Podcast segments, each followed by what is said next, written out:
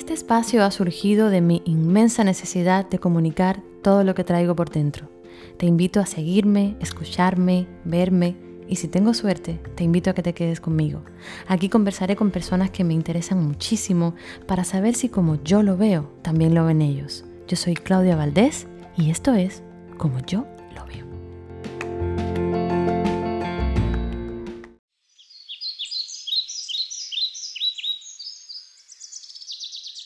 Había una vez un caracol que quería cambiar de casa. Bueno, el molusco que vivía en el caracol ya no quería estar ahí. Nunca quiso. Esa casa le quedaba grande, era inmensa y se perdía por sus pasillos enormes y tenía demasiado eco si gritaba y sentía frío. O sea, no quería estar en ese caparazón. Todos los demás moluscos le decían que tenía la casa perfecta, la que le pertenecía por ser molusco, que porque no quería estar ahí. Pero él seguía sin escuchar consejos, buscando permuta. ¿Para dónde te quieres ir? preguntó la cotorra. Para un capullo. ¿Qué pregunta? respondió el caracolito. Todos se miraron sorprendidos, haciendo caras de no entender nada. ¿Cómo que para un capullo? dijo el ciervo. Sí, para que me salgan las alas y volar como ella, señaló una mariposa que estaba revoloteando sobre un lirio. Pero, pero tú no eres una mariposa. No puedes volar, dijo el ciervo. ¿Cómo que no? ¿No, ¿No ves mis alas? Míralas. Mira, mira, mira. Mira cómo se mueven, mira cómo me levantan del piso, contestó mientras saltaba. No, tú eres un molusco, un caracol. No puedes volar. La babosa triste se arrastró hasta el mar. Miró su reflejo y siguió sin entender nada. Él veía en el agua las alas hermosas de colores, cómo se le movían, y sentía que tenía que ponerlas duras o se iría volando. Pero se tocaba la espaldita y no sentía nada. Decidió irse, triste, y cuando se estaba deslizando hacia una roca para regresar a su piedrita del bosque, un caballito de mar le dijo, ¡Eh, tú! ¡Eh! ¿Me llevas volando hasta la otra orilla?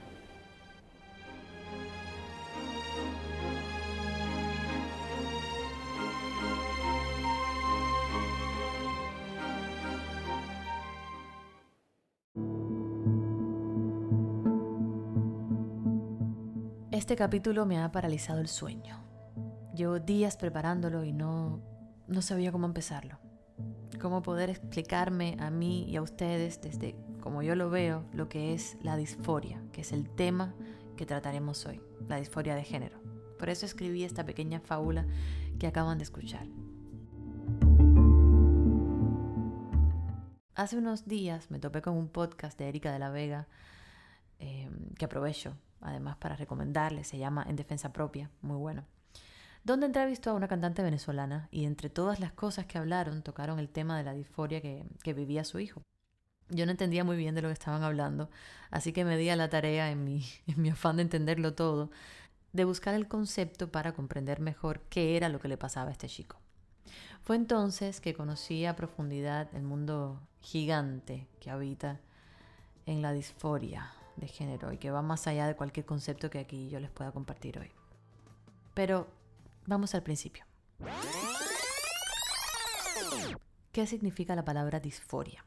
Según mi investigación, y es muy interesante, es muy interesante porque hasta donde sé la Academia Española, la Real Academia Española, la RAE, no incluye el término disforia en su diccionario, pero el concepto se emplea con mucha frecuencia en el ámbito de la psicología para referirse a una sensación opuesta a la, euforia, ¿no? La euforia es la, digamos, alegría o un entusiasmo de, mucha intensidad. Bueno, pues la disforia es una emoción que resulta un poco molesta, incómoda o bastante fastidiosa. Puede vincularse a la irritabilidad, incluso a la tristeza, y se desarrolla como una reacción ante un determinado estímulo, un hecho o un acontecimiento. Esa es la disforia, que es el opuesto etimológico de la palabra euforia. Ahora, ¿qué es la disforia de género?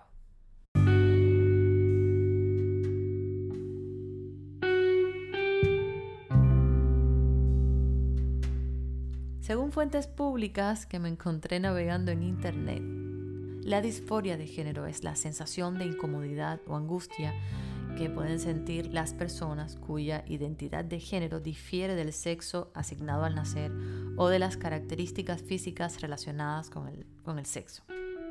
A veces la identidad de género está fuera de las dos categorías más comunes que son hombre o mujer, ¿no? Las que se conocen normalmente. Las personas que se sienten de este modo pueden usar el término no binario. Para no hacerme un lío, conversé con mi psiquiatra preferido, el doctor Diego Balmaceda, para que me aclarara un poquito mejor qué cosa es exactamente la disforia de género y cómo puede afectar en la gente que no sabe eh, lo que significa vivir con esto y lo que significa vivir con alguien que tiene disforia de género. Presten mucha atención porque es un tema muy interesante y él lo explica muy, muy bien. Hola Claudia, qué bonito estar hablando contigo de, de estos temas. Esto es un tema bastante complicado desde hoy, pero es muy lindo. Y digo complicado porque es muy poco tocado y es muy poco hablado, aunque cada vez se, se, desarrolla más entre nosotros. Yo pienso que es una responsabilidad de cada persona saber sobre, este, sobre estos temas. Este diagnóstico de disforia de género o trastorno de disforia de género es un, diagnóstico psiquiátrico que sale en los manuales, sobre todo en el manual de clasificaciones americano, desde el 2010, en el, en el DSM-5 y que apareció como continuación del trastorno de identidad de género, que era un trastorno antiguo, que era, que era muy mal planteado porque patologizaba, es decir, hacía enfermas a las personas transgéneros. Antes de entrar un poco en este trastorno, yo quería tocar dos conceptos que me parecen bastante importantes. El primero es sexo biológico o sexo asignado. ¿Qué es esto? Pues esto no es más que el sexo con que nacemos o, que se nos asigna al nacer en dependencia de nuestros genitales. Si nacemos con genitales masculinos, pues nos asignan el sexo masculino. Si nacemos con genitales femeninos, pues se nos asigna el sexo femenino. Que esto no tiene nada que ver con la identidad de género. La identidad de género es el género con que yo me comienzo a identificar a medida de que voy creciendo, que puede coincidir o no con el género, con, disculpa, con el sexo biológico que se me fue asignado. Esto es un sistema binario. Imagínate una línea en el que un extremo está hombre y en el que un extremo está eh, la mujer, el sexo femenino. Claro, esto es, un poco simple, ¿no? Hay, hay, hay un sistema no binario que hablaremos luego. Entonces, dentro de este sistema binario hay dos tipos, es decir, dos clasificaciones importantes, ¿no? La clasificación cisgénero, ¿qué quiere decir esto? Que yo nací con un sexo por poner un ejemplo, yo nací con un sexo asignado, es decir, con genitales masculinos. Ese es mi sexo al nacer, ¿no? Mi sexo biológico. Y yo me identifico o me he identificado a lo largo de mi vida con mi, una identidad de género masculina. Entonces, cis quiere decir que está en el mismo lugar, cisgénero, yo soy un hombre cisgénero. Quiere decir que mi sexo biológico al nacer coincide con mi identidad de género masculina. Pero hay otra clasificación, es decir, si yo nazco con un sexo biológico o con un sexo asignado y este no coincide con mi identidad de género, pues entonces yo sería una persona transgénero. Trans quiere decir al otro lado. Imagínate un, un vuelo transatlántico, ¿no? Al otro lado del Atlántico. Quiere decir que un lado no coincide con el otro. Por ejemplo, yo nací con genitales femeninos y se me asignó sexo femenino al nacer, es decir, ese es mi sexo asignado, mi sexo biológico, pero esta persona se identifica, después su identidad de género es como hombre, entonces sería un hombre transgénero. Y así es un poquito, es un poquito complicado, pero creo que nosotros tenemos la obligación y la responsabilidad de conocer estas formas ¿no? de, de identidad. Ahora, hay un, un, espectro, es decir, este sistema binario tiene un espectro, pero hay otros sistemas que son no binarios, en que están las personas intersexuales y las personas eh, gender fluid, las personas de género no binario que no se identifican, es decir, en su identidad de género no se identifican con ninguno de los dos o se identifican en algún momento con los dos géneros. Entonces, todo esto que yo te he explicado ahora todo esto de cisgénero o de transgénero es normal y hasta cierto punto, en ciertos niveles, son clasificaciones normales. Quiere decir que porque una persona sea transgénero, no, no tiene que estar enferma. Al contrario, la mayoría de las personas transgénero no están enfermas, al igual que las personas cisgénero. Es decir, que se identifican con su sexo otorgado y con su identidad de género que coinciden, no quiere decir que estén enfermas tampoco. Ahora, ¿qué es la disforia de género? Esto es un diagnóstico un poco controversial, pero que habla de una profunda incomodidad, un profundo malestar, un profundo eh, aparataje o cuadro sintomático o una profunda angustia que se producen en las personas cuando no están conformes o no están acordes con su género, es decir, con su, con su identidad, con su identidad eh, genérica. Y bueno, para, para no hacer texto largo, yo quería terminar con una, con una reflexión porque yo no he tenido muchos pacientes con disforia de género. De hecho, he tenido, no, no, no creo que más que tres. Más de tres. En Cuba, con, durante mi residencia, con, con una, una profesora muy buena que tenía que se encargaba de esto, pues sí vi algunos en consulta. Pero a mí me llama la atención una cosa que decía mucho, que hay mucha gente que no entiende o no quiere entender este, este problema de transgénero o de disforia de género.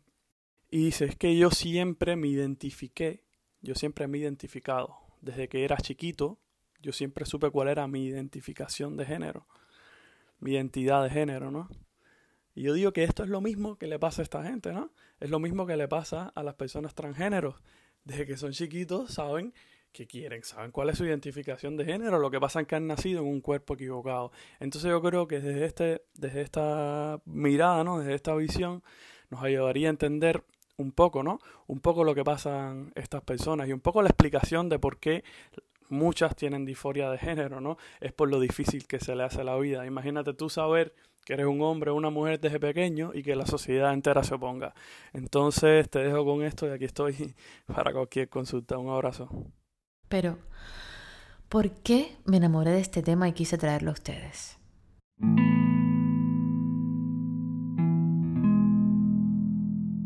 El mundo está avanzando enormemente en muchos ámbitos, tanto tecnológicos como medioambientales, como sociedad. Yo siento que hemos expandido nuestra mente, pero aún nos falta mucho por madurar. Los estereotipos y esquemas que impone nuestro entorno no tienen precisamente que representarnos en la mayoría de los casos. Entonces, y aquí voy al punto de este podcast. ¿Qué pasa con esas personas que no sienten que caben en ningún concepto de los que se ha inventado la sociedad? ¿Qué consecuencias trae que se miren al espejo como el caso de nuestro caracolito de la fábula del principio, y no se sientan identificados con lo que les muestra su reflejo. ¿Cómo les podemos ayudar? Pero más importante, ¿qué pasaría si estuviéramos en su lugar y nos pasara a nosotros? ¿Alguna vez nos hemos detenido a pensar qué puede sentir una persona que nace aparentemente, y digo aparentemente por su apariencia física, con un sexo claro y evidente, pero su psiquis y en su interior no se reconoce como tal? ¿Cuántas dudas, cuántos eh, reproches y confusiones puede tener en su cabeza? ¿Qué estrés puede generar en su vida? A este punto se me hace un nudo en el cerebro, con todas las imágenes que pueda traducir en palabras, para que podamos entender realmente y desde el corazón a la gente que está pasando por este estado, por este proceso. Así que me voy a Google, específicamente a YouTube, y buscando información de testimonios de personas que sufren de disforia de género, me topo con el canal de YouTube de Elvira, una mujer trans, como ella misma se denomina, con más de 627 mil suscriptores, que comparte sus experiencias como trans y que se abre de una manera apasionante para contar su historia y para servir un poco de ejemplo y de, de guía, de apoyo para toda la gente que está en la misma situación que ella. Mm, he tratado de contactar a Elvira a través de sus redes sociales, pero me ha sido muy difícil obtener respuesta y para tenerla sobre todo aquí em, puntualmente para este podcast. Así que decidí tomar un pedazo de audio de su canal de YouTube que además me impactó muchísimo, me emocionó muchísimo, al que además les recomiendo que sigan porque es muy interesante. Y pues decidí ponérselos para que escuchen cómo ella lo ve, pero más fuerte cómo ella lo siente. Yo recuerdo que desde pequeña siempre, siempre me, sentía muy incómoda cuando iba a la playa o cuando utilizaba el uniforme. Yo era muy gordita y el uniforme no me quedaba. Y cuando me ponía el pantalón no me gustaba que se me viera algo, ¿saben? Había veces en las que me hacía pipí en los calzones, porque no me gustaba entrar al baño de niños. Entrar al baño de niños y tener que hacer pipí parada es algo que desde muy pequeña he he rechazado porque siento que no forma parte de mí. Y es muy complicado. Ha sido muy, ha sido muy complicado para mí el poder lidiar. El poder lidiar con esto porque porque no es un tema con mi familia, ni tampoco ni con la gente con la que me relaciono, sino que es un tema conmigo. Hay días, noches en los que lloro mucho. Y es una sensación muy frustrante el sentir que estás atrapada y cada día de tu vida tienes que aprender a lidiar con eso. Vivir con disforia es muy fuerte. Es una lucha interna contigo mismo de todos los días, aprender a querer tu cuerpo. El ser trans es algo que va a vivir contigo siempre y no tiene nada de malo. Al contrario, yo creo que el hecho de poder decidir quién eres, el tener esta nueva oportunidad de volver a empezar es increíble.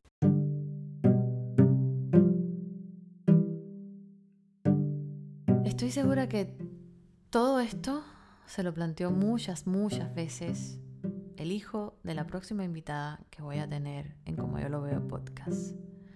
Ahora voy a conversar con Odalis, pero desde la visión, desde la perspectiva, desde el lugar de mamá de un chico que ha experimentado disforia de género.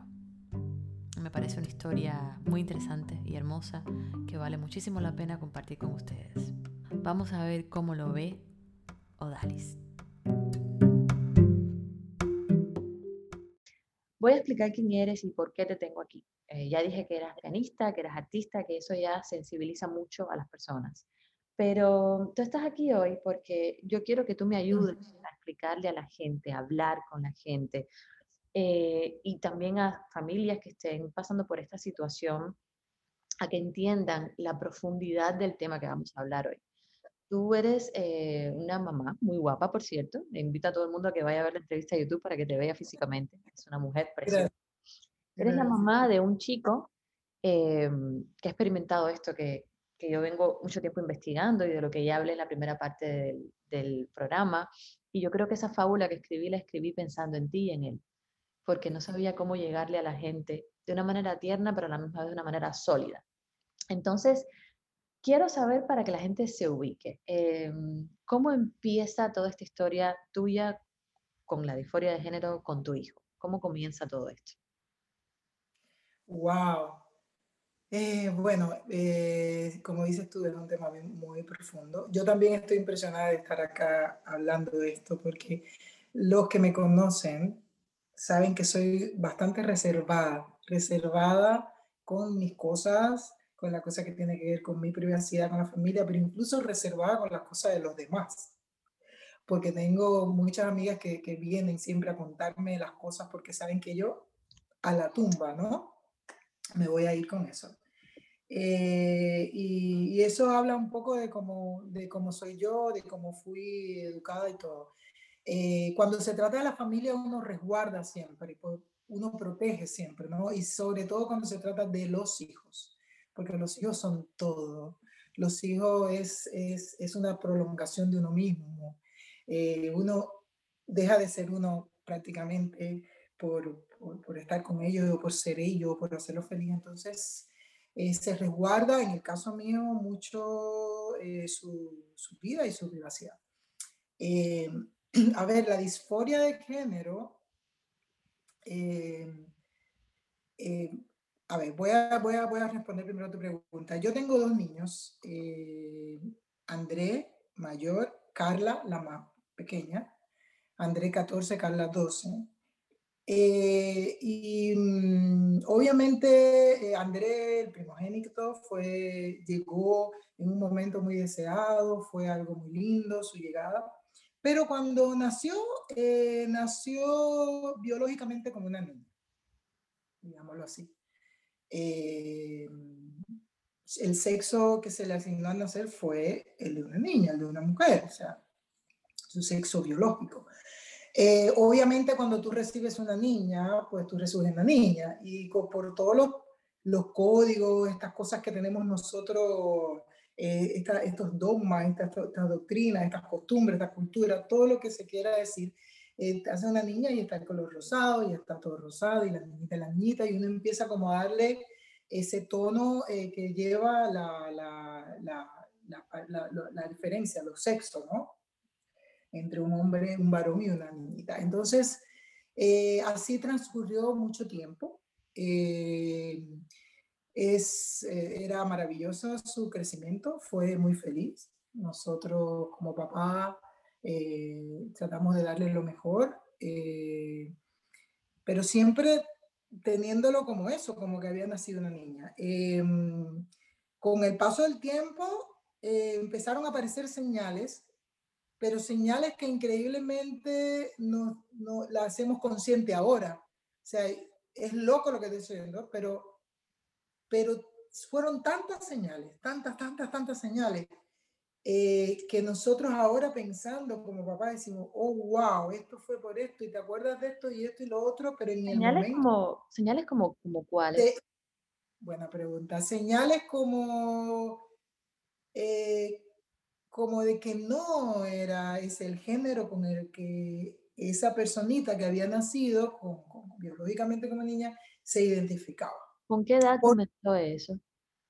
Yo te diría que de los siete años de los siete años empezamos a notar cosas como, em, como no gustarle los colores típicos que se le ponen a las niñitas, como no gustarle eh, las cosas típicas que hacen las niñitas, pero no lo decía de una manera explícita porque es muy dulce, es una persona muy dulce y muy, entonces siempre era como yo, lo, yo pensando en él,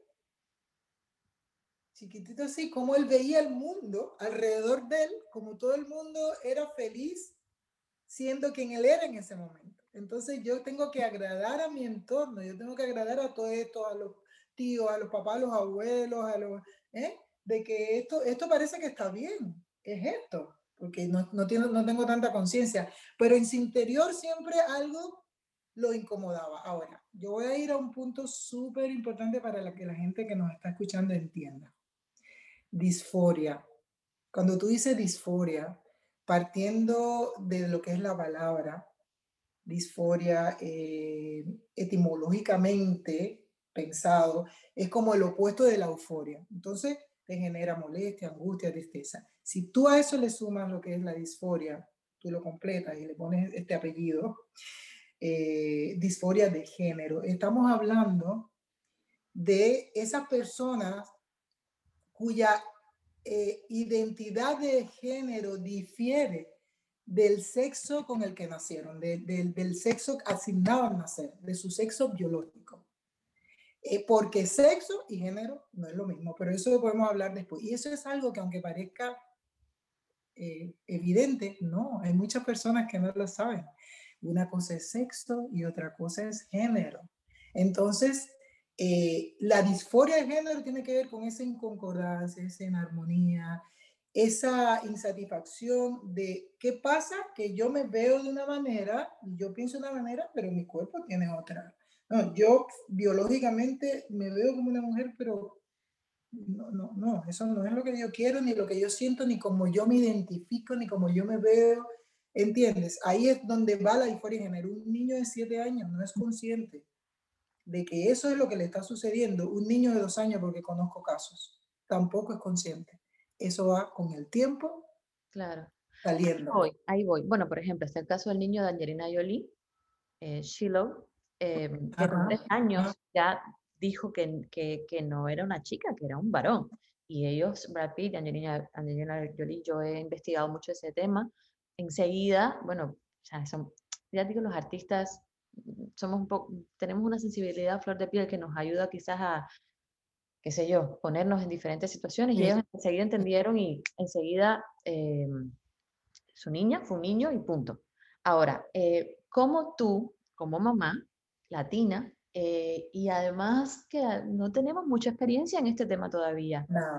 Tomas en serio a, este, a tu hijo, que con siete años está diciendo cosas que pueden ser cosas que dice un niño porque le escuchó a la amiguita o al amiguito en la escuela. ¿Cómo tú dices, ok, como mamá, y estoy erizada diciéndote esto, ok, esto es algo serio que tengo que ir, ¿a dónde tengo que ir a tratarla? ¿Cómo tú... Mm, entiendo perfecto, entiendo perfecto lo que me quiere decir. Mira, es importante decirte y decirle a los que nos están escuchando que yo eh, nunca, nunca, me di cuenta cuando hablo de mí, hablo también de su papá, nunca supe que se trataba de eso hasta que cumplió 13 años, tiene 14, eh, sí, 12. Mira lo que te digo, o sea, cuando hablamos de señales es porque lo vemos ahora. En ese momento no nos damos cuenta de nada, porque uno idealiza mucho a los hijos. Y sobre todo con este peso que tenemos nosotros, tú sabes, de eh, las personas que son religiosas, judeocristianas, la otra que tiene no sé qué, las culturas, el machismo, la idiosincrasia, las costumbres. Entonces, uno se como que se cierra un poco, sobre todo las generaciones mías, porque ahora es distinto pero yo no veía nada y estaba supuestamente bastante claro las señales que nos estaban dando. ¿Qué piensa uno? Lo mismo que me estás diciendo tú. No, es un niño, una niña y quiere, quiere, está experimentando o me está diciendo eso porque lo vio en, no sé. Eh, no teníamos conocimiento de que esas señales cuando el niño tiene disforia de género se dan, se empiezan a dar así. No le prestamos atención en ese momento. Por lo tanto, eran señales muy suaves, muy suaves. Nunca nos dijo yo quiero ser un niño ni nada. O sea, era como un rechazo un poco al estigma, ¿viste? A, a, esos patrones como femeninos. Era un rechazo muy sutil, muy sutil. Como por ejemplo, un día nos preguntó, ¿quién me puso mi nombre? El nombre que le pusimos. No, nosotros, mira, los abuelos me regalaron un libro, no me gusta pero pensamos que era capricho niño. No me gusta, quiero llamarme, me acuerdo que era un nombre como unisex, Zendaya, no sé cuánto, que vio en no sé qué lado. Ah, dijimos, ya, cosa del niño. Eh, es un niño muy brillante, es muy inteligente. Entonces dijimos, está yendo más allá. Y cosas como deportes como el ballet, no quiero, un mes, dura un mes, gimnasia artística tampoco. ¿Qué deporte finalmente le gustó a los nueve años? El baloncesto. Y bueno, está bien, sí, hay muchas mujeres eh, futbolista también. Entonces, fue pasando el tiempo y hubo algo antes de nosotros venir a los Estados Unidos, porque quiero decirle a los que no me conocen que yo soy cubana, pero mis hijos son chilenos, porque ellos nacieron en Chile, su padre es chileno, y yo viví 17 años en Chile. Por lo tanto, eh, ¿cómo se llaman? Ellos, hemos, ellos tuvieron gran parte de su vida en Chile, ahora estamos aquí hace cerca de cinco años. Y antes de venir para acá, eh, empecé, yo empecé a sentir que, que, sí, que había algo como más tirado a los masculinos, pero todavía se veía como alguien femenino. Pasaba algo en la escuela, eh, Claudia, que era, era curioso, porque en su escuela, allá en Chile, todos los cumpleaños de niñito, la única que, que invitaban, que no era en ese momento. En ese momento, sí. Exacto. Entonces era como, wow, nosotros que pensamos, qué, qué empatía tan grande, ¿no? Qué empatía, se lleva con todo, qué maravilla, tiene eh, amigos niños, amigos niñas, qué maravilla. Pero lo que pasaba realmente, esto es un análisis que hacemos ahora, es que esos niños los, los sentían como un partner. Veían en él algo que no era la cosita, el niñita me, me, pegaste o me dijo tal cosa, era la par y la pelota, la pelota y vamos. Y sentían un partner, entonces los, lo, lo amaban, ¿no?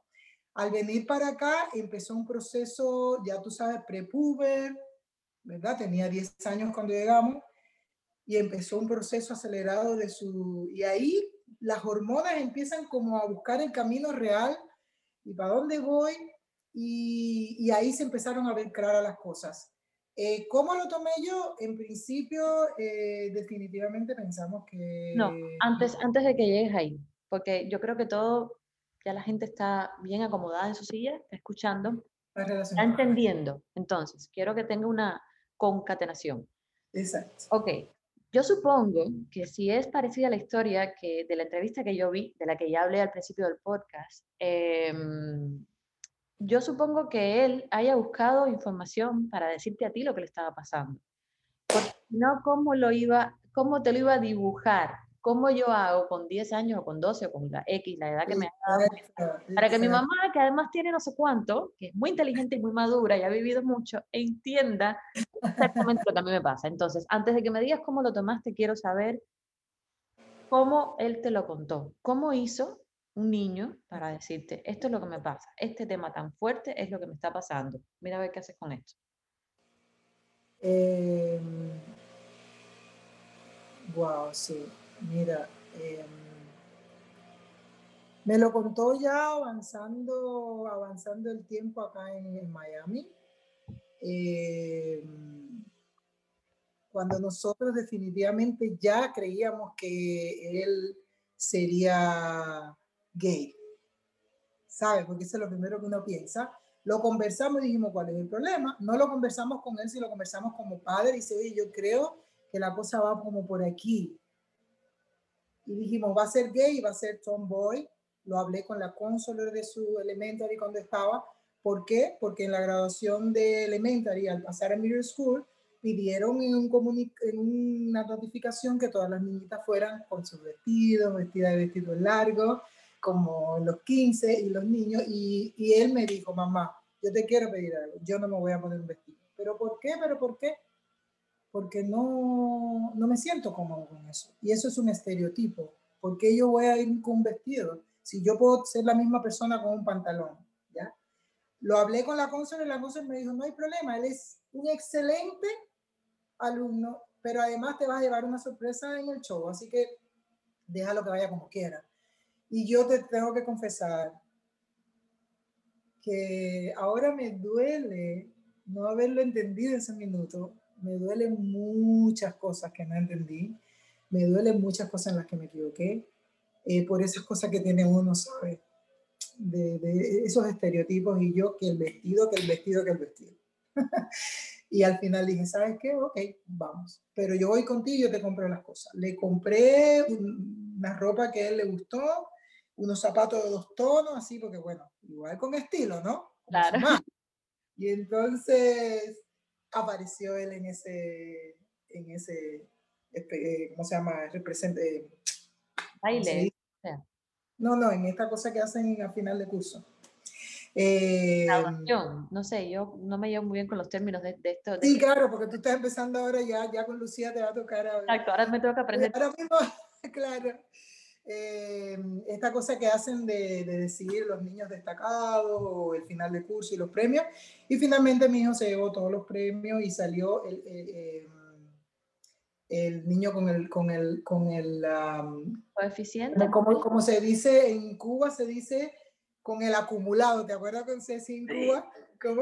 El acumulado más alto Y fue. ahora mismo cómo se dice aquí. Me va a matar por ahí, pero es el acumulado, el promedio, el promedio más alto de la escuela. Y todas las niñitas estaban con su vestido largo y sus coronas propiamente casi con tiara, y él apareció con su traje ahí, divino. Eh, nosotros, eh, el papá firmaba, yo hacía fotos, nos combinamos ahí, y al final, cuando estaba lleno de cadenas, de cadenas, de medallas, de todos los premios, al final la, um, la directora se, la principal se paró y empezó a hablar de un estudiante de una manera que nosotros dijimos, bueno, ya se acabó, ya no vamos a firmar más, pero está hablando tan lindo que este debe ser el padre de, los padres de ese niño deben estar súper orgullosos. Así que Ella vamos a se refería a ese estudiante como un, como un chico. Como el final, el final de, de, de la ceremonia, ceremonia era la palabra, el final de la ceremonia había un trofeo y ya los niños tenían los premios de mejor en matemáticas, mejor no sé qué, mejor compañero, pero faltaba ese trofeo y se para la principal a hablar de un estudiante y a decir que eres el ejemplo, que es el ejemplo a seguir, que es como ellos quisieran que fuera, porque humanamente y académicamente y la, la, la, la, y empieza a hablar maravillas y nosotros, wow, vamos a firmar, porque los papás de ese niño, eh, es que, Dios mío, y empezamos a firmar y cuando termina dice, y ese estudiante es, era nuestro hijo. Wow. Nosotros, yo recuerdo que me temblaba todo así. Wow. Era como, y la gente se paraba y nos hacía así, como diciendo, son ustedes. Y, nosotros, y él se paró con su traje, que era como un sastre así, como bien, tú sabes, y fue digno, se subió a buscar su trofeo sin vestido, sin, sin nada, sin maquillaje, sin nada. Y, y, una señora que está atrás nos dijo, cheeseburger, ella no, no, no, no sabía. Entonces después la consoler me dice, era importante el vestido, ¿verdad que no era importante? Entonces a partir de ahí fue una lección como que, ¿por qué nos guiamos tanto por las apariencias? Si lo que importa es lo que hay dentro y lo que la persona puede ser capaz en el fondo de, de, de, lograr.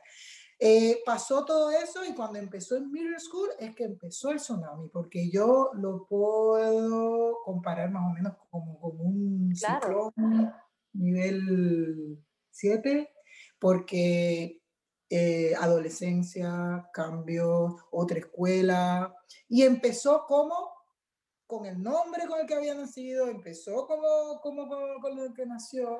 Digo, lo digo así para los que nos están escuchando, porque por respeto a un transgénero, yo, él es mi hijo y es André. No me, no puedo, como, no debo pronunciar su... su, y, su, y además, quiero hacer un pequeño paréntesis, porque si André, el día que André escuche esto, que ojalá lo escuche, pero me haría muy feliz. Quiero decirte, y este mensaje es directamente para ti, exactamente para ti, no para tu mamá ni para nadie que me esté escuchando, que eres muy valiente y que eres mi ejemplo a seguir. Porque, mira, hay gente que tiene miedo hasta de decir, em, no estoy de acuerdo con tal presidente, no estoy de acuerdo con tal eh, cosa, mamá, que estás haciendo. Pero pararte y decir, oye, yo soy esto, respétame mi decisión, eso es, eso es algo, mira, eso es algo, tiene, yo lo admiro tanto por eso que hizo, de verdad me parece que es un héroe. Cierro paréntesis. agradezco tus palabras, porque para mí es, él es, yo soy su fan número uno. Total. Él es mi ídolo. Él es lo más valiente, no conozco a alguien más valiente. Tiene 14 años, o sea, no a mí me... cómo está enfrentando todo y cómo ha enfrentado todo a partir de, de, de, que ya dijo, como se dice, coming up o salió del closet, digamos, y dijo, esto es, este soy yo realmente. Y empieza su transición. A partir de ahí, todo lo que él ha enfrentado y lo que está enfrentando con una madurez y una valentía, yo como mamá me siento y me lleno así la boca, como cuando tú te comes un marshmallow. Me siento orgullosa, orgullosa de mi hijo, orgullosísima de mi hijo, porque la felicidad, señoras y señores, cuesta tanto tenerla. Es tan difícil ser feliz. Mira, yo... Lo único que debemos hacer es ser felices. Estás adelantando porque el... Yo para hacer este capítulo, mira, yo llevo días sin dormir porque yo decía, ok, ¿cómo lo empiezo? ¿Cómo hago para que la gente no diga, ah, va a hablar de la homosexualidad. Esto no tiene nada que ver con eso, esto es mucho más profundo, esto es un tema de, yo necesito que la gente entienda lo que, que la gente entienda y que acabe de normalizar de una vez y acaben de quitar la palabra trastorno o enfermedad mental o... Quiero, quiero desmitificar eso. Entonces, al final de este programa, por eso digo que te me estás adelantando, yo escribí algo que lo voy a poner al final, que te lo voy a leer a ti cuando se acabe esto. Eh, pero que básicamente dice, digo algo así como que, ¿cuántas vidas tenemos? Una sola. ¿Qué tiempo tenemos para ser felices? Una sola vida. ¿Por qué, ¿Por qué quieres complacer a otra gente? Complácete a ti. Pero antes de llegar ahí, porque nos estamos yendo, tú no, no, que vaya. Ok, puedes ir a la parte linda y del orgullo está. Ahora quiero ir a la parte un poco más médica y es la parte pero del yo, Pero, Clau, pero, Clau, yo, no, yo finalmente, o sea, pues tú me tienes que poner límite yo soy buena para hablar. Yo finalmente, y los amigos que me conocen están se riendo escuchando esto.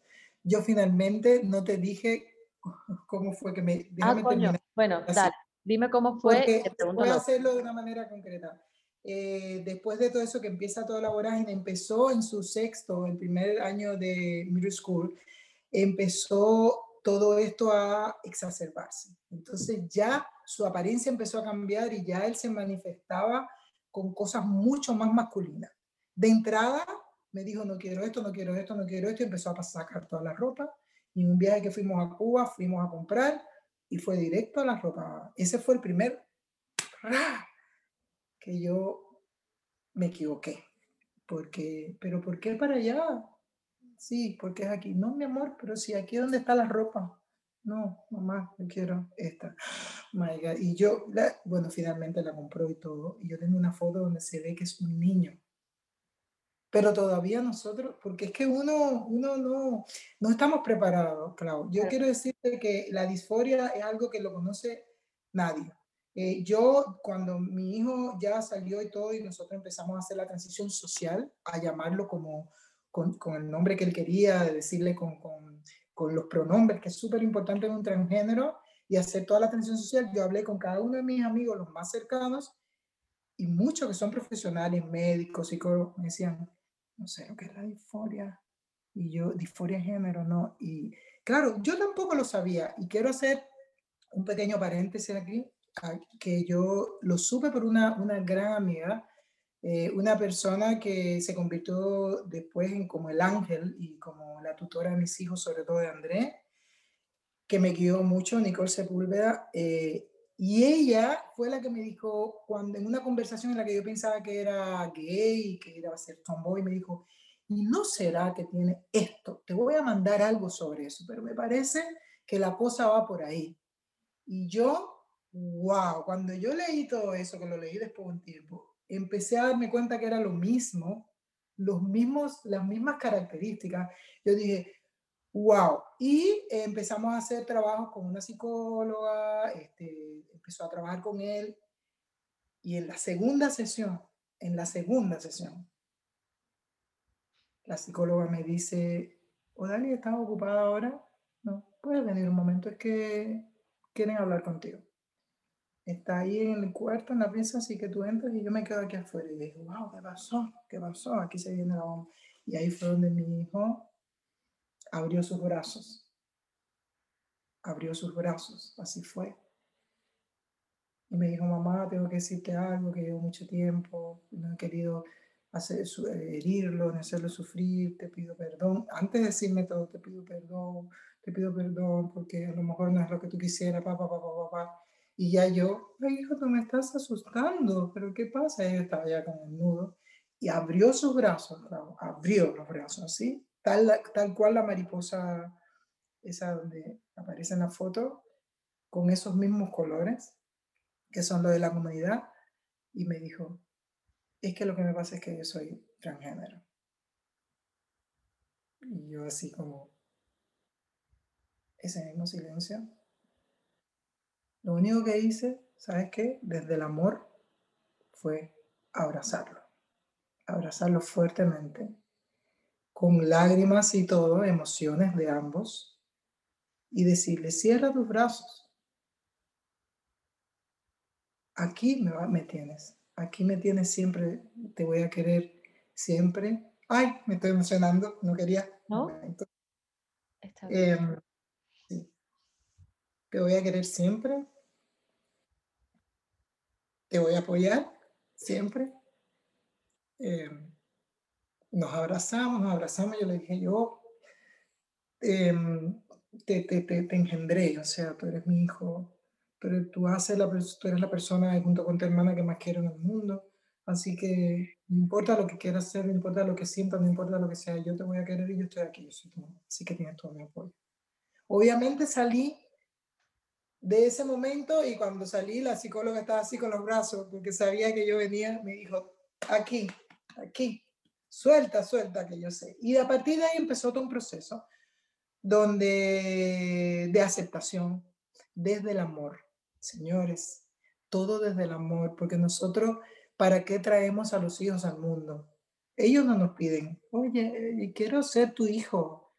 Tú decidiste traerlo al mundo. Lo mínimo que puedes hacer es amarlo, quererlo, apoyarlo, aceptarlo. Es lo mínimo, pero no solo porque sea transgénero. Y esto es un mensaje que le, que le, que le, a todas las madres, a todos los padres, a todos los tíos, a todos los amigos, porque las transiciones son de todos de todo, de todo, de todo, es que eh, no juzguen, no discriminen, no rechacen a una persona, hijo, sobrino, grande, vecino, porque sea distinto a lo que tú crees que es lo correcto, porque quiera ser como quiere ser vivir su vida como quiere ser, ya sea no transgénero, ya sea homosexual, ya sea, porque eh, ¿qué tiene eso de malo si lo que importa es la esencia del ser humano? No con quien te acueste, ni tu orientación sexual. Eh, y si tienes un hijo, abrígalo, apóyalo, protégelo, acéptalo, escúchalo, entiéndelo, porque para eso lo trajiste al mundo. Hay un por ciento tan grande de transgéneros en el mundo que son rechazados y terminan en el suicidio. Y terminan muchos con, y muchos con, con pensamientos también suicidas. Solo lo salva el amor, solo lo salva que, aunque sea uno de la familia, lo apoye. Uno. Porque ese pensamiento que tenemos como en Cuba, tan machista, de que, oye, que los hombres no toman sopa, los hombres no lloran. Nosotros crecimos escuchando eso. Oye, ponte la faldita, oye, campeón, campeón, y no aceptar. Y pasó en muchas familias donde ese patriarcado y esa cosa machista, oye, yo tengo un macho, y el niñito finalmente termina eh, siendo atraído por su mismo sexo y siendo gay o siendo transexual y entonces ese padre se siente defraudado porque se, se, ve y se visualiza y se realiza a través del hijo. ¿Por qué? Si es la vida de tu hijo, no es tu vida. Y déjalo a él que tenga su propia vida. Y eso no va a quitarle valores, ni va a quitarle educación, respeto y ser un buen ser humano. Si eso es lo más importante. Entonces, el apoyo es tan importante, sobre todo eh, si traes a tu hijo al mundo, si, si quieres, eh, si quisiste hacer una familia, eh, ¿cómo no vas a aceptarlo? ¿Cómo no vas a quererlo? Mi hijo tiene todo el apoyo rotundo y absoluto, no solo mío, sino de su padre, de sus abuelos, de sus tíos, de mis amigos, porque yo siempre dije, mi círculo de amigos, los que son de verdad, me van a decir, vamos, negra, estamos ahí con Andrés. Para todos mis círculos de amigos, los que lo saben, porque quiero decirte que con esta entrevista se van a enterar muchas personas que no, que no lo sabían, pero lo más cercano es Andrés. Es Andrés. Porque me quieren a mí, porque quieren a mi familia, porque son gente de verdad. Al que no le guste, al que le parezca que es una locura, que, que, es no sé qué, que es aberrado, que es raro, mi amor, la puerta es grande. La puerta es grande. Pero solamente con que yo, yo digo, si yo que lo parí, lo acepto, lo quiero. Y para mí Andrés, ¿cómo no lo vas a hacer tú? ¿Cómo no lo haces tú si yo soy la madre? Y para mí es lo más grande.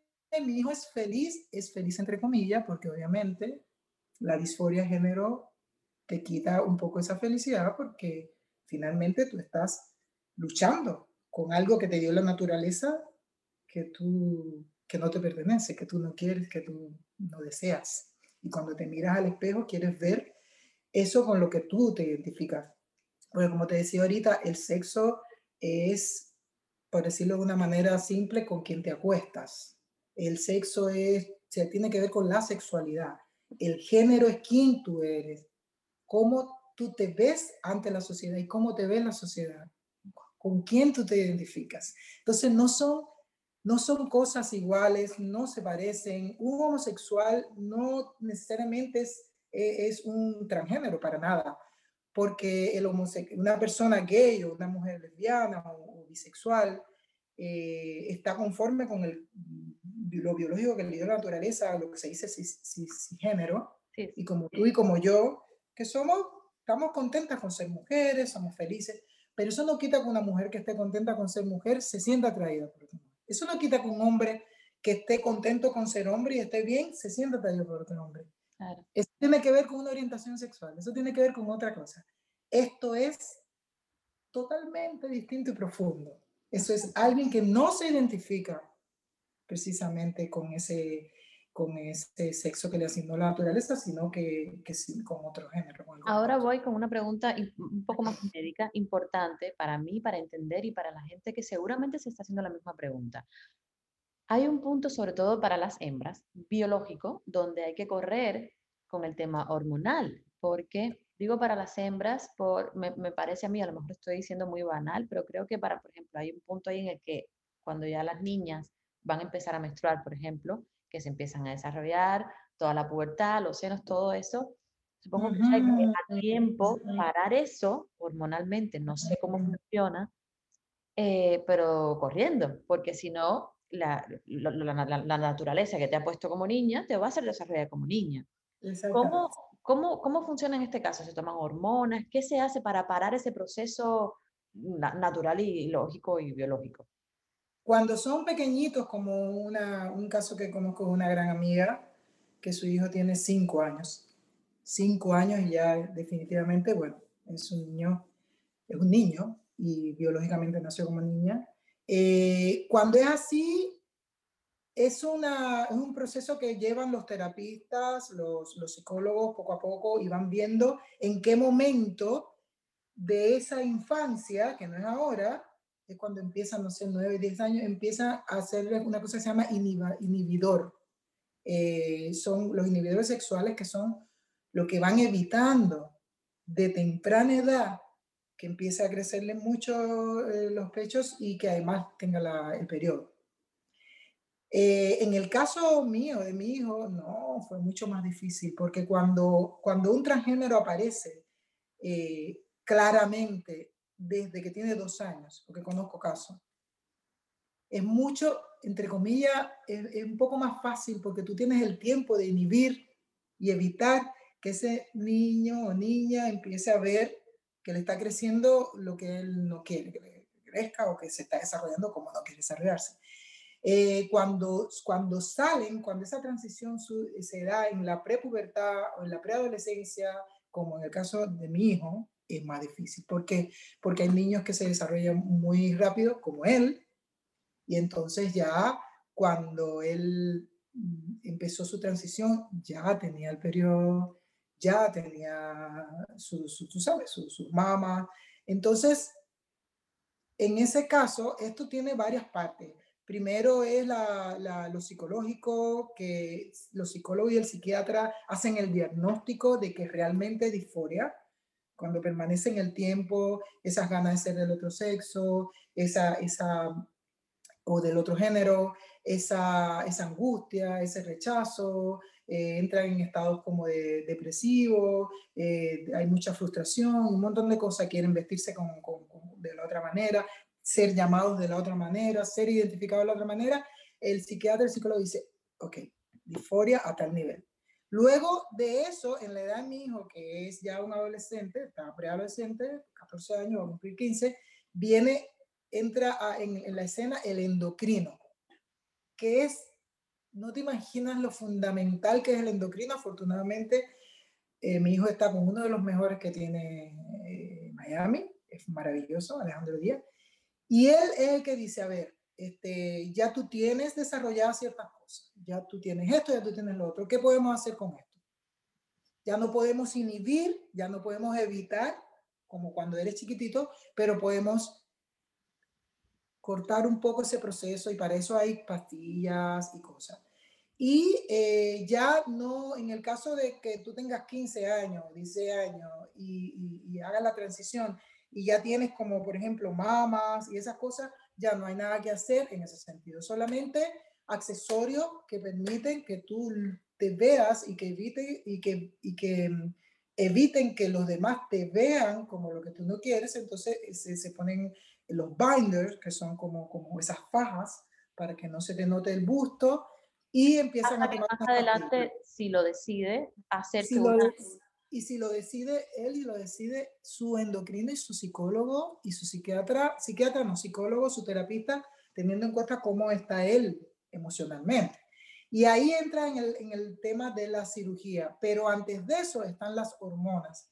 Y la testosterona inmediatamente, después de un tiempo, te cortan, por ejemplo, si es una mujer, cortan el periodo. Entonces ya no vas a tener el, el, el transgénero hombre, que es cuando nació mujer y es hombre, ahí se llama transgénero hombre, eh, una de las cosas que le provoca más disforia y más malestar es eh, el momento en el que tiene su, su periodo, porque es el momento en el que quizás la naturaleza te dice, naciste y esto es como recordarte que, biológicamente, ¿sabes? Es como un, golpe, es desagradable. Entonces, que es ideal cortar eso para que no tenga que pasar por ese momento y luego las testosterona, que ya mi hijo comenzó, aprobado por su endocrino y por todo el mundo, el equipo es maravilloso, su, su psicólogo, su endocrino, todo, eh, la trabajadora social, y entonces esa testosterona que hace que empiecen a irse esa, eh, esos, ¿cómo se llama? Esos aspectos como femeninos, digamos. Entonces empieza a aparecer más, empieza a desarrollar bellos, este, la voz, importante, le preocupa mucho la voz, tener una, una, voz, la musculatura, es increíble como empieza a cambiar todo, viste que las mujeres tenemos como unas curvas, no, esto como que te marca, te abre más aquí, entonces eso empieza a darle una tranquilidad, una tranquilidad en su cabeza, un bienestar de empezar a verse como eh, yo me identifico, como yo me veo, como lo que yo quiero ser, como lo que está en mi mente, no como lo que me dio la naturaleza. Y por eso muchos están muchas horas al espejo. Yo, en mi caso, en mi experiencia con mi hijo, que se miraba mucho, y yo creo que ellos buscan esa imagen, que es la que en realidad quieren tener, ¿no? lo que quieren ser. Es fuerte porque es fuerte, porque es como que tú estás en un lugar que no te corresponde, o sea, dentro de una, una tuya. Estoy muy emocionada porque tú sabes lo que yo pretendo hacer con esto y esto, lo que yo quiero hacer con este capítulo específicamente. Yo necesito que los padres que nos están escuchando, que aún aparte en su cabeza, se metan un momentico en el baño y sepan que están siendo los que no aceptan esta situación, ya sea que su hijo sea transgénero, gay, no binario, lo que sea, porque hay niños que no se sienten ni mujeres ni hombres. Exacto. No me siento. Fluye. Ok, que los padres de mente cerrada, que también entiendo esa posición, ¿eh? no estoy juzgando a nadie, que se metan un momentico en el baño y que entiendan que la vida de su hijo o de su hija o de su ser no binario, que no, se, no, no es ni hijo ni hija, es un ser que nació pero que no se siente ni hembra ni varón y es normal, está en riesgo. Y que si no le brindan el apoyo necesario, ahora su vida está en riesgo, porque no hay nada más triste que vivir dentro del cuerpo de una persona que no lo es. Entonces, eh, mi propósito con esto es que entiendan eh, por muy, por muy eh, eh, machista que seas, por muy, si, si en el caso de que eres una mamá de estas que son cerradas o, de, muy religiosas o lo que sea que sea, que la vida de tu hijo es fundamental y está primero que todo. Y que esto es algo que tú no eliges. Yo ahora elijo ser un hombre y lo voy a cambiar porque me da la gana. Tú no lo eliges. No, no, no, por favor. Esto es algo que, y yo lo, lo, lo, veía, yo investigando, créeme que he investigado mucho, hay una chica que se, que él se llama Elvira, que es un transgénero, nació hombre, ahora es mujer, esa es una mujer, Elvira es una mujer, y ella cuenta, exacto, a mí me, créeme que todavía me enredo, sobre todo sí, te es creo. normal, ¿no? Lo normal. Sí, sí, sí. Eh, no por nada, sino porque me enredo, eh, y además también No, tratando de poner contexto a la Como gente. me pasó, como me pasó a mí cambiar de él, de ella. Claro, claro. ¿Qué te es, no- es, es, es normal. Pero quiero decir, esta persona que estoy siguiendo, de la que ya hablé al principio del podcast, se siente y cuenta, esto yo no lo elegí, necesito que entiendan que esto es algo que incluso a mí me ha tomado de sorpresa. Entonces, este mensaje es para todos los padres, para la familia, que el apoyo es fundamental y vital. Yo te voy a decir algo, Dalis, tú eres una heroína, tú lo has tomado genial, pero eso es tu deber como mamá. Aquí la persona que de verdad es el, el héroe de esta historia es André. André. Totalmente. Y un día, ojalá te puedas, un día, ojalá lo puedas entrevistar. No, yo voy a ir a tu casa y yo voy a conocerlo y le voy a decir, Ay, ¿cómo qué es mío? Le voy a decir, ¿qué voy a hacer? Ya, ya, No, sí, en serio, yo quiero conocerlo y que, por supuesto, esto sin, sin nada, estoy ya respetando su privacidad, pero Sí, no totalmente. Yo quiero conocer a una persona con esa valentía, po- por Dios la vida, por favor. Eh, quería, porque hemos hablado, Además que es hermoso, no es porque sea mi hijo. me imagino, Es hermoso, hermoso, hermoso. me Siempre a. Miami. Me imagino. Eh, quiero saber un poco, bueno, ya me contaste que tiene el apoyo total y absoluto y rotundo de toda la, la familia. Em, ya me contaste cuántos médicos intervienen. Em, mi pregunta ahora es para ti, como mamá. ¿Has tenido tú que ir a, se- a sentarte a atenderte con un psicólogo? Dime la verdad. André lo va a escuchar y creo que es muy inteligente para entender que tú, Sí. que los padres necesitan su tiempo para procesar. Entonces, ¿has tenido tú que ir a psicólogo? ¿Se necesita? ¿Te ha servido? ¿Cómo es el proceso también de la transición para, para los padres en este caso? Wow, Clau, tú deberías tener un programa de entrevistadora porque verdad que las, tus preguntas son tan atingentes y lo que más me gusta es que sabes escuchar. Em, mira, la transición, si es grande para ellos, es tan grande para nosotros, hermanos, incluso para, para los amigos, para todo el mundo. Eh, es, sobre todo la mamá, tú sabes que la mamá tenemos esa cosa de la víscera ahí adentro, tú sabes, del vientre, esa cosa materna. Eh, no, por eso, por, esa, por lo de él, no he recibido terapia directamente. Sí, una vez la terapista dijo, si en algún momento sientes que necesitas, me avisas porque yo creo que todos deben terapiarse en esta casa y si tú quieres meter amigos y abuelos y a todos y a tíos, pues lo hacemos y que lo hagan porque es fuerte y yo sé que no es un proceso fácil de asimilar sobre, por encima del amor y todo eso, por lo que uno tiene aquí, o sea, lo que el chip de nosotros es totalmente distinto, nosotros estamos como el computador con un chip totalmente distinto al que tienen ellos ahora. Y aunque uno no lo quiera, siempre tiene esa, esa cosita como lo que me pasaba a mí por lo que le pedí perdón a mi hijo. Y yo creo que esa ha sido una de las mayores, mejores terapias.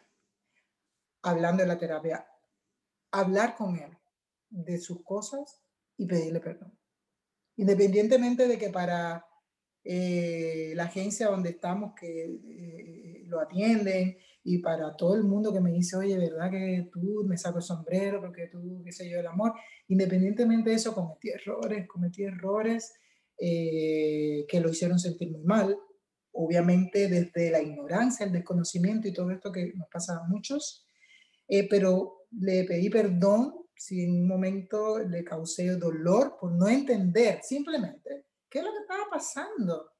¿Qué es lo que estaba pasando? Yo nada más que lo veía en las películas, en un documental, había visto un documental en Chile que se llama Hombres de Rosado, Mujeres de Azul, una cosa así, era, o niños de azul, niños y era y era fuerte, y yo lo decía, ay, esa mamá, ese niño, yo lo veía como una cosa tan lejana, porque ya hasta ese momento yo veía a esa personita como lo que era, no, no pensé que fuera a ser lo que es ahora, que ahora tú ves un niño total, mi hijo es un niño, tú lo ves, y bueno, es un, es un hombre ya, de 14 años. 14 años, es un niño, es un niño y todas sus actitudes y todo.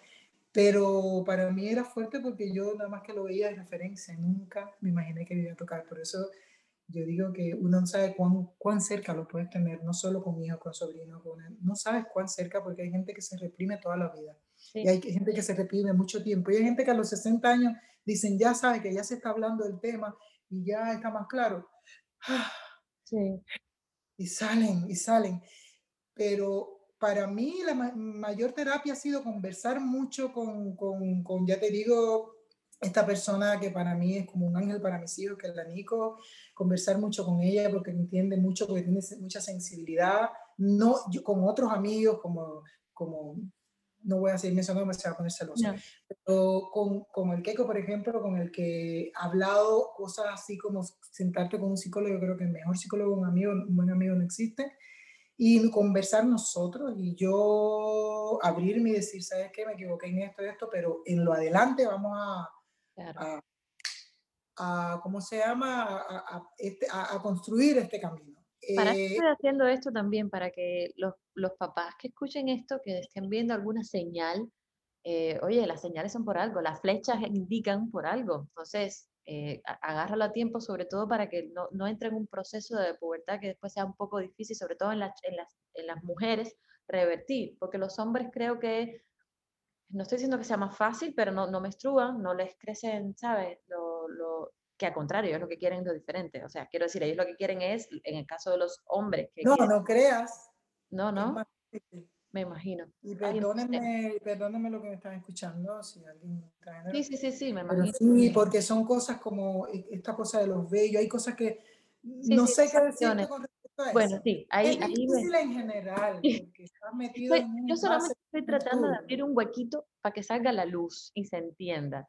Eh, tú sabes que, que, fue gracioso porque cuando yo hablé en Instagram de que iba a hablar de este tema, una amiga tuya me escribió un mensaje privado y me pone, tengo una amiga que, que creo que su hijo eh, está pasando por esto y me encantaría que la entrevistes y es pianista. Dígole, ¿eso Dalis? Dice, sí. Dígole, no, ya la voy a tener. Es Bárbara, Bárbara Intriago. Bárbara Claro. es maravillosa también. Entonces, yo creo, yo creo, Oda, que hemos... Bárbara va a ser, yo creo que si a ella le tocara alguna vez algo de eso, porque tiene dos niños, ella sería igual. Porque tiene que ver con la sensibilidad también y con que uno, lo que tú decías una vez, no sé, me dijiste que como nosotros como artistas tenemos un poquito, porque por ahí, por ahí siempre hay esos vestigios pero tenemos un poquito como de más, somos un poquito más open mind. Lo que pasa es que cuando te toca a ti, es distinto. Muy diferente. Por eso no juzgo la posición de nadie, simplemente trato de llevar a todo el mundo a entender. Yo creo, Oda, para ya terminar, que hemos masticado y digerido bastante bien todo este tema, tan, no voy a decir complicado, porque lo que quiero es normalizarlo, pero es un tema profundo y como es nuevo o es bastante novedoso, mm, la gente tiene que todavía procesarlo, pero creo que nos ha ayudado mucho, sobre todo em, tu historia, ¿no? Que sea un espejo para las familias que pueden estar pasando por esto, para los chicos o las chicas, o los, no chicos y no chicas, ya no sé ni qué decir, que estén pasando por esto, que se paran como el caracolito de la fábula frente a un espejo, ven sus alas, las ven, pero se tocan y no las tienen. Pero que alguien como el caballito de mar, que en este caso eres tú, le diga, oye, llévame volando, es porque tú sí se las viste, porque tú sí lo estás aceptando como es. Y creo que, creo que tiene mucho mérito y creo que tu vida va a ser, eh, se distingue por eso, ¿no? Porque eres una, de la, eres una mamá que tiene eh, una hija, un hijo, eh, que lo ha aceptado, que lo lleva genial y que además lo has ayudado mucho a él. Así que te agradezco mucho que hayas estado y que hayas contado tu historia. A André le mando un beso, voy a ir a conocerlo personalmente. ¡Qué rico! Te vamos a recibir acá con los brazos abiertos porque ya no voy a ir, voy a llevar a Lucía también. ¡Ay, maravilloso! Que ser con máscara porque yo estoy traumatizada. No, todo con máscara, todo con máscara. Pero, Clau, yo, yo quería, antes de terminar, un mensaje, un mensaje importante. Un mensaje importante no solo a los papás, ¿eh? a todos nosotros como, como comunidad, como seres humanos porque hay tanta discriminación y tanto juicio. Y no juzguemos porque no somos, ¿qué somos nosotros? ¿Verdad? No somos perfectos, todos tenemos eh, nuestros, digamos, nuestras virtudes y defectos, nuestros demonios, nuestras cosas. Y yo creo que buscar siempre como seres humanos en lo más profundo, en la esencia, para, para aceptar de esa manera toda la diversidad que existe en el mundo. Y con esto estoy apoyando abiertamente a la comunidad LGBT, porque nosotros ya como familia somos aliados, nosotros somos aliados. El hecho ya de aceptarlo y defenderlo y apoyarlo, eres un aliado, no solo de los transgéneros, de, lo, de todo lo que pertenece a la comunidad, que no son los binarios como nosotros o la sociedad quiere que sean, sino que rompen con eso y que están atravesando por encima de toda la cosa binaria y que están tratando de ser felices como se sienten y como realmente quieren ser. Respetar, por favor, respeto y, normalizar, visibilizar, visibilizar, perdón, entender, aceptar, somos todos seres humanos. Y las orientaciones sexuales no te quitan un pedazo. Tú puedes ser, tú eres una excelente persona igual siendo lesbiana, gay, bisexual, o no, puede ser una mala persona igual siéndolo o no siéndolo. O sea, por favor, no discriminemos, no miremos en menos. Y todos los padres, familia que se estén enfrentando a una situación así, escuchen a sus hijos, escúchenlo, atentos a las señales, no los obliguen porque los hacen sufrir, a que se ponga el vestidito, a que sea la muñequita, la Barbie, sí o sí, y que mi hijo, que es un macho, mételo, mételo en el fútbol obligado y el niñito no quiere, escúchalo, siéntelo, porque él quiere ser de otra manera, él no eres tú. Y si tú lo trajiste al mundo, acéptalo y todo desde el amor, desde el amor, para que tú veas a ese hijo crecer así como quiere ser. Es mejor así a no tenerlo. Hay muchos, muchos niños que prefieren perder la vida porque miran a su alrededor y nadie los acepta. Yo no lo puedo entender, pero conozco muchos casos y yo sin juzgar como tú, solamente envío un mensaje de, de, de, amor, de amor y de aceptación y agradecimiento en el lado mío por todas las personas que han estado al lado de nosotros por toda la familia, los abuelos, los abuelos de mi hijo, tanto materno como paterno, eh, increíble siendo que son mayores de otra generación, sus tíos, sus tías, mis amigos.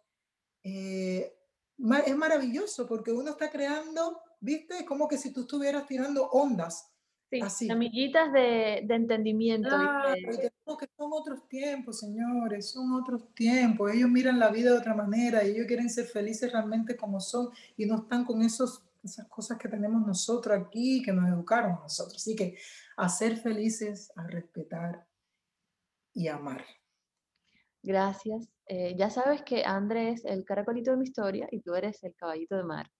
Tú sabes que es Andrés sin ese, ¿eh? Porque es que yo digo André, André porque me suena francés. Ah, es Andrew, exactamente. Así ah, es Andrew como en inglés. Yo digo André porque me suena francés, no sé por qué. Sí, es francés porque tiene la... la, Ajá, ah, porque es que, tiene clase, es que tiene clase. Dile que lo felicito por ese nombre que me encanta.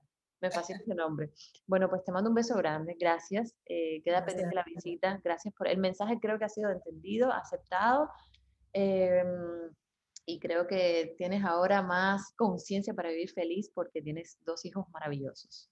Eh, tu chico son maravillosos y de verdad que, eres, eres como un ejemplo para cualquier mamá, cualquier papá, igual que, igual que él, igual que, bueno, tu hija que no la conozco, pero eh, creo que con, con, unos padres así como tú, que, que, son tan inteligentes y tan educados, creo que nada malo se puede pedir. Así que te agradezco mucho, Dali. gracias. Yo te agradezco a ti. Es un sol. Igualmente, un beso. Te adoro, me parece que te conozco toda la vida. Yo a mí también. Un beso y estamos siempre hablándonos por WhatsApp. Te quiero. espero tu visita, sí. Seguro. Besos. Bye. todos. Bye.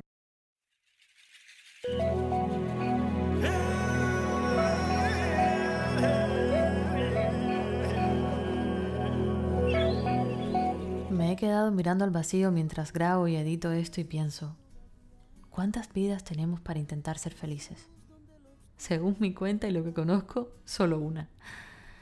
Entonces, ¿por qué no hacer en esa única vida que tenemos todo lo que está en nuestras manos para vivirla intentando estar lo más cerca posible a la felicidad y conforme sobre todo con lo que somos, con lo que vemos frente al espejo, con lo que idealmente queremos ser?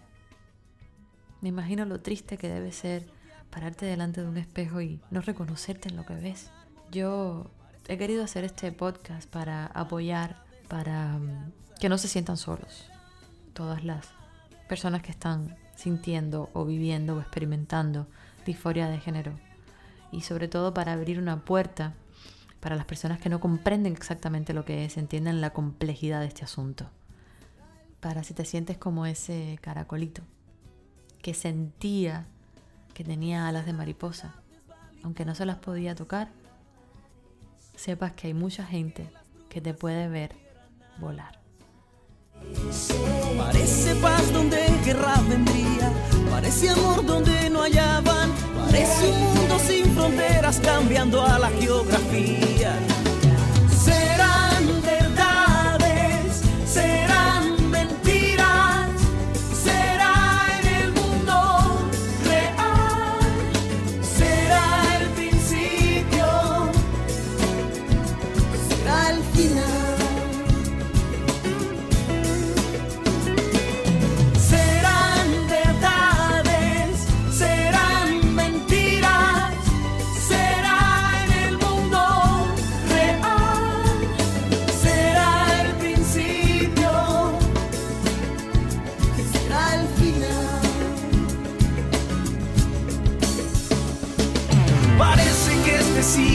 Puede aliviar del odio que nos consumirá.